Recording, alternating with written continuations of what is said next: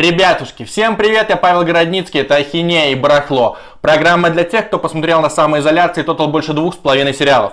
Кстати, пишите в комменты названия тех сериалов, которые вы заценили, но давайте договоримся. Никакой Игры Престолов, никакого Breaking Bad, никаких Ходячих Мертвецов и прочей попсятины только мега редкие или какие-то крутейшие сериалы, которые смотрели не все. Ну а пока что, сегодня, как всегда, самые мощные футбольные инфобомбы, а еще мои браклянские ответы на ваши гениальнейшие вопросы.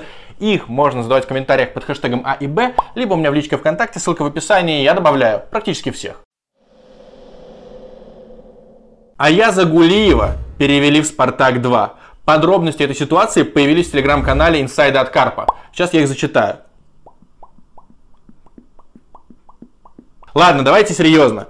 Тедеско разбирал игру с Оренбургом и произнес следующие слова. Несмотря на отсутствие лидеров Кутепова, Гулиева, Зобнина, мы выиграли. В этот момент Аяс бесцеремонно цокнул языком.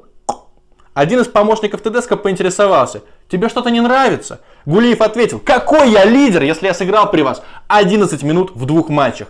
На это ему предложили выйти вон. Он вышел вон. Ну что тут сказать, если это правда, то у ТДСК какие-то странные методы мотивации, потому что, ну какой из Кутепова лидер, какой из Гулиева лидер? Это странная лесть, и Гулиева здесь можно понять, хотя он поступил как редкостный дебил. Есть еще одна версия, которую озвучил Вячеслав Короткин из Спортэкспресса. Якобы Аяз Гулиев наехал на тренера по физподготовке Чебзановича, который замещает Тедеско. И Аяс ему сказал, что ты мне тут рассказываешь? И в принципе Гулиев постоянно хамил персоналу, дерзил тренерам, каким-то там своим одноклубникам, всем подряд. Он всех настолько заебал, что Спартак решил от него избавиться. Давайте изучим статистику Аяза Гулиева в Спартаке. Он провел полтора сезона, нанес один значимый удар и сломал один нос. Но теперь когда Спартак хочет убрать подальше Гулиева, ему могут выплатить оставшиеся по контракту деньги. А это десятки миллионов рублей. Я не знаю, зачем Спартак выбрасывает кэш вот так на ветер. Как они платили Глушакову, Самедову, всем подряд. Теперь Гулиев получит золотой парашют. Это какой-то трэш. Финансовая модель, ну я не знаю, наверное, из 90-х. Разумеется, изгнание Гулиева жестко срезонировало. И Василий Уткин, например, написал, что Гулиев в Спартаке с 5 лет. Спартак потратил бабки на то, чтобы воспитать Гулиева. Потом выкупил его у Ростова. И вот Уткин не понимает, как же так Спартак не разбирается в характерах своих игроков, что чувак хамит, хамит, хамит, а его все равно забирают, его пытаются как-то воспитать, а он все уже, он уже не подвержен воспитанию, он как зверек. И Уткин говорит, вот, пожалуйста, вам иллюстрация спартаковского менеджмента. На самом деле, почему взяли Аяза Гулиева? Потому что он обошелся Спартаку в копейки. Ростов получил лям евро. До этого Ростов сам заплатил 500 тысяч евро Спартаку. То есть разница там крошечная. А Яз Гулиев реально стоил гроши. В общем, Уткин, конечно же, не мог не высказаться, но его претензия так, немножко мимо. Меня больше всего в этой ситуации порадовало что? Как только отчислили Гулиева, сразу же вся хроника этой истории была в медиа. Сразу же инсайдеры выложили всю тарелку супа, все подробности, все диалоги, все санкции, что собирается делать Спартак. То есть Спартак это реально максимально открытый клуб. Как говорят в Спортэкспрессе, шило в мешке не утаить. Меня это поражает. У вас происходит дичь. Но возьмите вы, закройте, все. Никакой информации проникать наружу не должно. Нет, Спартак такой, да пожалуйста, рассказывайте про Гулиева, все что угодно. Вместо того, чтобы искать крысу себя внутри, Спартак занимается какой-то херней. Платит деньги направо-налево. Кстати, спартаковские сектанты очень любят мне говорить, да что там Симак в Зените, это же Газпром, Симак никакущий тренер, посредственный тренер. Но я не могу себе представить, чтобы в Зените при всех его грехах, при вылетах из Лиги Европы, из Лиги Чемпионов случилось подобное. Вот вспомните хотя бы один жесткий конфликт при Симаке, когда игроки реально кому-то хамили, чтобы это проникало в питерские издания. До такого не было, потому что это нереально. Потому что «Зенит» работает в этом плане гораздо профессиональнее, чем «Спартак». Ладно, заканчиваем с Гулиевым. Он, конечно, клоун приличный, но я вспомню свои самые любимые конфликты тренеров и игроков. На первом месте Дзагоев, его как-то заменил Слуцкий, и Дзагоев шел, Слуцкий ему что-то говорил, Дзагоев недовольный, матерится, и Слуцкий что-то бубнит, бубнит, и Дзагоев такой, иди мальчикам своим рассказывай. А это же такой внутренний мем, что Слуцкий в Волгограде очень тесно общался именно с мальчиками. То есть с ребятами младшего и среднего школьного возраста. Якобы он писал им стихи, гладил их по коленкам. Я в эти бредни не верю, у меня нет мнения по этому поводу, но Загоев и Мамаев в свое время очень любили давить на эту тему. И пришлось потом Загоеву извиняться, говорить, я был неправ, это не, недопустимо, я дурачок, а Слуцкий вышел королем из этой истории. Следующий мой обожаемый сюжет. 90-е. Сборная России играет против сборной Германии. И Олег Романцев оставил Сергея Кирьякова на лавке. А Кирьяков это тот самый парень, который в свое время въебал Игорю Робинеру. Кирьяков тогда играл в Германии. Для него было принципиально выйти на матч против немцев, показать им, что он в принципе что-то может. Но только за 7 минут до конца Романцев сказал Кирьякову, Сергей, иди разминайся и выходи. А Кирьяков ему буркнул, сам, блядь, разминайся и выходи. И потом во всех интервью Кирьяков говорил, да Романцев для меня пустое место. И в сборной у него было два прозвища, Кислый и Плакса. Кстати, по моим источникам, только сам Кирьяков называл Романцева кислым и плаксой. Ну и третий срач. Манчини подрался с Балателли. Представьте, топ-клуб, в него вваливают каждое трансферное окно десятки, если не сотни миллионов евро – а тренер дерется прямо на занятии с нападающим. Вот они цепляют друг друга, размахиваются руками. Как это себе можно представить? Очень просто. В российском футболе была такая же история, только она не попала под камеры. Я, конечно же, говорю про кейс Игоря Денисова и Стаса Черчесова. Когда Стас Черчесов сказал, пойдем в душ, я тебе шею сломаю, а Денисов вроде бы был готов, и я допускаю, что Стас Черчесов слегка приссал. Ребятушки, а теперь повторим фокус Артемия Лебедева. Смотрите, изображение замирает, ничего не происходит. А вы в это время можете спокойно подписаться на мой канал, поставить колокольчик. И еще в описании и в первом закрепленном комментарии есть ссылка на мой телеграм-канал. Там эксклюзивнейший контент. И в последнее время участились мои срачи со спартаковскими сектантами. Заходите там довольно бодро. Зинедин Зидан лучший тренер в истории Лиги Чемпионов – по версии Скуока. Скуока это довольно посредственный портал со статистикой. Там стрёмная статистика, неудобный интерфейс. Я лет 6 назад туда заходил за какими-то эксклюзивными данными, уже забыл за какими. Сто лет ее не посещал. Но теперь почему-то все российские издания нашли такой инфоповод, что Зидана назвали лучшим в истории. Вот, пожалуйста, весь рейтинг я даже не запоминал, запомнил только первое место. У меня своя пятерка, без мест. Просто лучшие тренеры в истории Лиги Чемпионов. Не Кубка Чемпионов, а строго Лиги Чемпионов. Смотрите, Мауриньо дважды выигрывал с андердогами. Порту и Интер респект. Плюс выводил Челси в полуфинал Лиги Чемпионов и, конечно же, три подряд полуфинала с мадридским Реалом. Дальше сэр Алекс Фергюсон, тоже две победы с МЮ, 99 2008 и финал 2009-2011 года. Фергюсон чем крут? Он всегда возвращался. Даже если он занимал, например, в группе третье место или четвертое, дальше на следующий сезон или через сезон МЮ снова был мощным, снова был сильным и конкурентоспособным. Ну, Зидан, понятно, трижды подряд это рекорд. Карл Анчелотти тоже понятно, трижды и с двумя разными клубами, плюс был финал 2005 года, когда он чудом упустил. Это полный бред. И последний, конечно, тоже легендарный дед, Юп Хайнкес, у него лучший процент побед в Лиге Чемпионов, и тоже в 98-м он выиграл Лигу Чемпионов, а потом спустя 15 лет с той же Баварией пришел и всех разъебал. И когда им заменили Анчелотти, то есть Анчелотти убрали в 2017 и назначили Юпа Хайнкеса. Он крайне достойно смотрелся в Лиге Чемпионов и легко мог добраться до финала, если бы не Реал Мадрид. Почему в моем рейтинге нет Хосепа Гвардиолы? Потому что он выходил в финал Лиги Чемпионов только с Барселоной, выигрывал Лигу Чемпионов только с Барселоной. Из Баварии, победителя Лиги Чемпионов, он сделал полуфиналиста Лиги Чемпионов.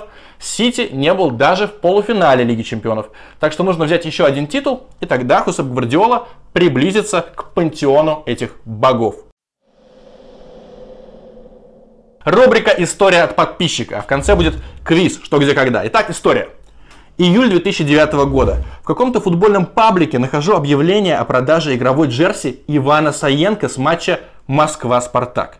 И тут все сошлось. Великий обладатель бронзы Евро. Гостевая белая тишка с длинным рукавом. А я очень люблю джерси с длинным. Кайф! Я тогда играл в коммерческой лиге с дядьками. Думаю, приду на тренировку и все ахнут. Пишу парнишке, который явно по фоткам младше меня. Говорит, что болбоем вышел на поле к великому Саенко и попросил тишку. Начинается ад. Я ненавижу образ молодого футболиста тех лет, с которым сталкивался постоянно пишет так, будто русский не родной язык. В каждом предложении называет меня братухой или братом. Цена вопроса полторы тысячи рублей, но в день продажи он просит сначала две тысячи, а потом 1,6 косаря. Клянется, что нужны деньги, очень нужны деньги. Я приезжаю на автозаводскую, потому что ему удобно было там после тренировки, а он не пришел. Потом писал какую-то дичь про бабушку, которая заболела, и я забил хер на него. Итак, 5 октября 2009 года. Пишет мне этот малой с предложением купить эту тишку за полтора косаря. Покупаю. Кайф.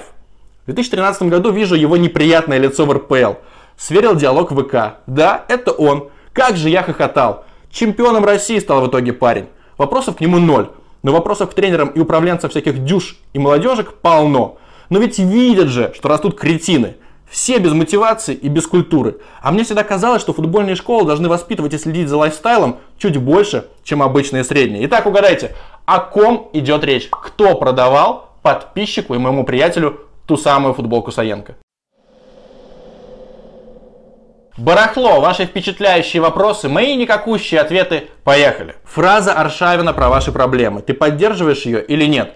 Глобально это великая фраза, даже гениальная, потому что ваши ожидания, ваши проблемы спустя 8 лет, эта цитата ассоциируется очень плотно с Андреем Сергеевичем Аршавиным. Другое дело, что насколько я знаю, Шава сейчас признает, что он произнес эти слова в идиотской обстановке, когда надо было извиняться, каяться, говорить «простите нас, пожалуйста», Шава начал наглеть и дерзить. И это была его ошибка. Потому что вспоминаем, как все случилось. Сначала сборная увереннейшим образом отобралась на Евро. Потом там досталась легкая группа. Грохнули Чехов 4-1 и реально в России, и в сборной, и в самой стране подумали, мы будем брать евро. Мы сейчас выступим не хуже, чем с Хидингом. Дальше. Трусливейший 1-1 с Польшей. Надо было добивать. Вместо этого держали ничью. Подумали, ну, грекам мы не сольем. И взяли, просрали грекам. Я как сейчас помню, коэффициент на греков был 8. Представьте, 8. И нужно было, чтобы еще чехи с поляками сыграли так, как надо чехам. В общем, ужас. И вместо того, чтобы просто выйти к людям и сказать, мы обосрались, как в свое время сделал Константин Зырянов, Аршаев начал говорить, ну это же ваши ожидания, ваши проблемы. И я помню прекрасно, какой был хейт тогда по отношению к Андрею Сергеевичу. И мне даже кажется, что завершение карьеры в сборной связано не только с тем, что Капелло не видел в Варшавине уже такого перспективного и, в принципе, подходящего ему игрока, а еще и с тем, что Капелло разок вызвал Аршавина на матч с Кот-Дивуаром товарищеский, того освистали, ну и Фаби решил, а зачем мне этот гемор?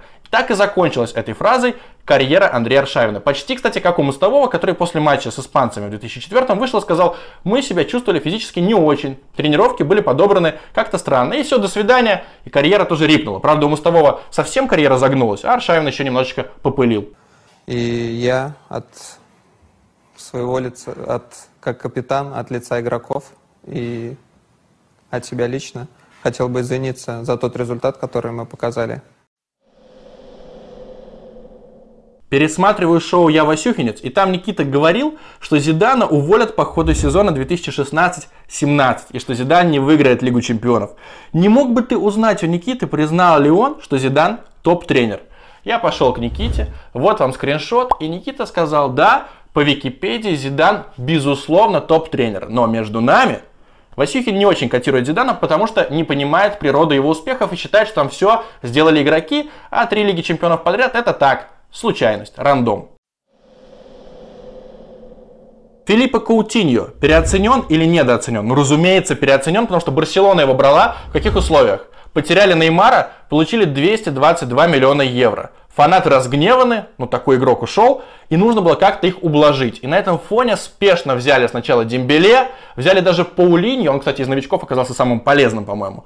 И еще подписали уже потом Филиппа Каутиньо. Ну, надо было куда-то вхерачить по-моему, 150 лямов евро. Сейчас он даже Баварии не нужен, вроде бы может в Тоттенхэм перейти, может еще где-то всплыть, но явно не топ-игрок. А Ливерпуль без Каутиньо что? Сначала финал Лиги Чемпионов, а потом победили в Лиге Чемпионов, значит Каутиньо и его важность для Ливерпуля тоже были переоценены. У меня есть совершенно нелепая история про Каутинью. 2015 год. Я должен на Евроспорт с утра сдать текст про Филиппа, про его дальние удары. И вот прям вечером убивают Бориса Немцова. Я всю ночь читал, что же там происходит на этом мосту. И с утра, когда надо было писать текст, у меня вся голова была в Немцове. И я написал, что удары, выстрелы даже Филиппа Каутиньо так же внезапны, как убийство Бориса Немцова в центре Москвы. Отправил на редактуру и думал, что я гений. Какое же актуальное сравнение. А мне редактор написал, ты что, ебанулся что ли? Мы такое не будем публиковать. И, к счастью, это вырезали.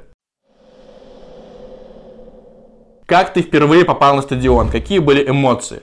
У меня мама помешана на том, чтобы никому не было холодно и никто не был в опасности. Поэтому она нас с папой очень долго не отпускала на футбол. И впервые оказался на трибуне в 2004 году, когда мы с родителями отдыхали в Варне, это Болгария, там было очень тепло, очень хорошо, очень комфортно, и мы пришли на стадион, играла местное Черноморье против Литекса. Литекс, кстати, потом даже рубился в Еврокубках, и Литекс выиграл тот матч 3-1. Что мне запомнилось? Что все жрали семечки.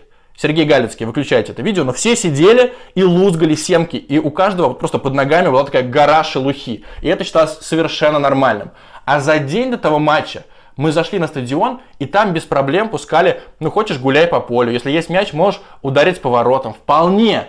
Никто никого не выгонял. Вот такой был уровень футбола в Болгарии в 2004 году. И да, я думаю, что и сейчас такой же. Ну а в Питере я впервые сходил на последний матч на стадионе Кирова 0-0 с Динамо. И мне запомнилось, что в 2006 году билеты продавали 50 рублей входной, а 150 рублей это был luxury ticket. Ну типа посередине, снизу, чтобы все было видно. Но там на самом деле из-за беговых дорожек все равно было видно так себе.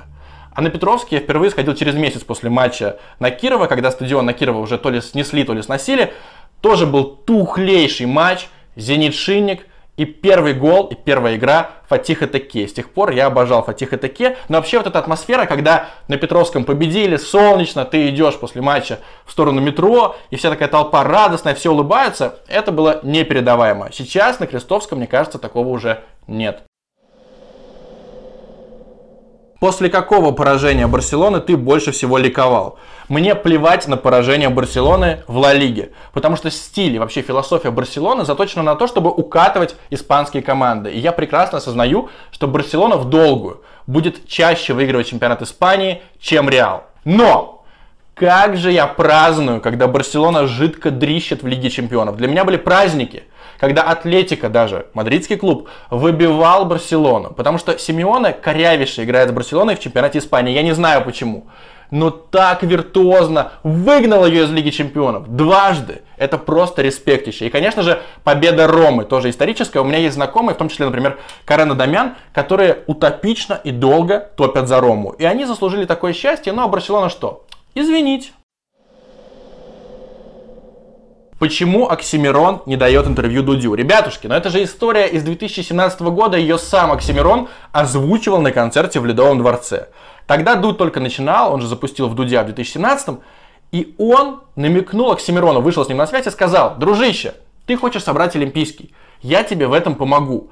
Но Оксимирон же лично не знал Дудя и не знал, что Дудь обожает скромничать. Поэтому посыл Дудя был такой, ты и так соберешь Олимпийский, но я тебе помогу, я твой друг. А Оксимирон воспринял это иначе, типа без меня ты Олимпийский не соберешь. И для него появился новый челлендж. Не идти к Дудю, не собирать свои 5, 10, 15 миллионов просмотров, но все равно собрать Олимпийский. И он собрал, и все у них было хорошо. При этом у Юры Дудя однозначно есть постоянный, стабильный и надежный выход на Женю Муратшоеву. Женя это менеджер Мирона, я не знаю, сейчас она менеджер или нет, но долгие годы была. И Женя одновременно жена Александра Ткача. А Ткач работал на sports.ru и, конечно же, он знаком с Дудем. Поэтому написать Мирону вообще не проблема. Тем более у них одинаковые политические взгляды, они явно виделись на митингах, они явно переписывались. Тут как с Дуровым. Общаться друг с другом нормально, но интервью, Юра, извини, ты пока не получишь. Если не к Дудю, то к кому идти Оксимирону? Смотрите, три лучших интервьюера для Мирона Яновича Федорова.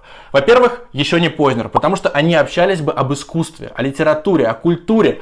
С Мироном на его уровне никто о таком не беседовал. А Николай Солодников реально мой кумир и супер глубокий, шаристый, эрудированный человек. Я думаю, что это было бы бомбовое интервью. Мирон и Дик еще не Познеру. Я этого ждал бы даже больше, чем интервью у Дудя. Дальше.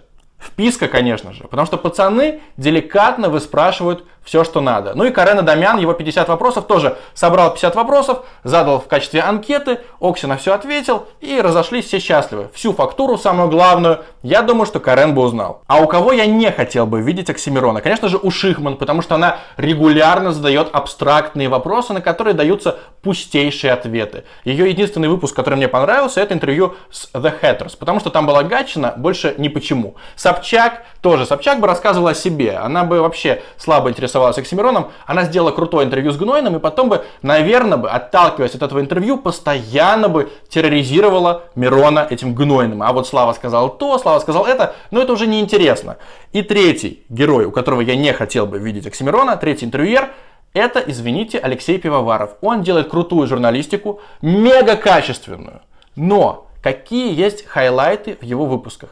Где там какие-то культовые моменты, где там какие-то сенсации, где там попытка пролезть чуть глубже, чем вот основные журналистские вопросы.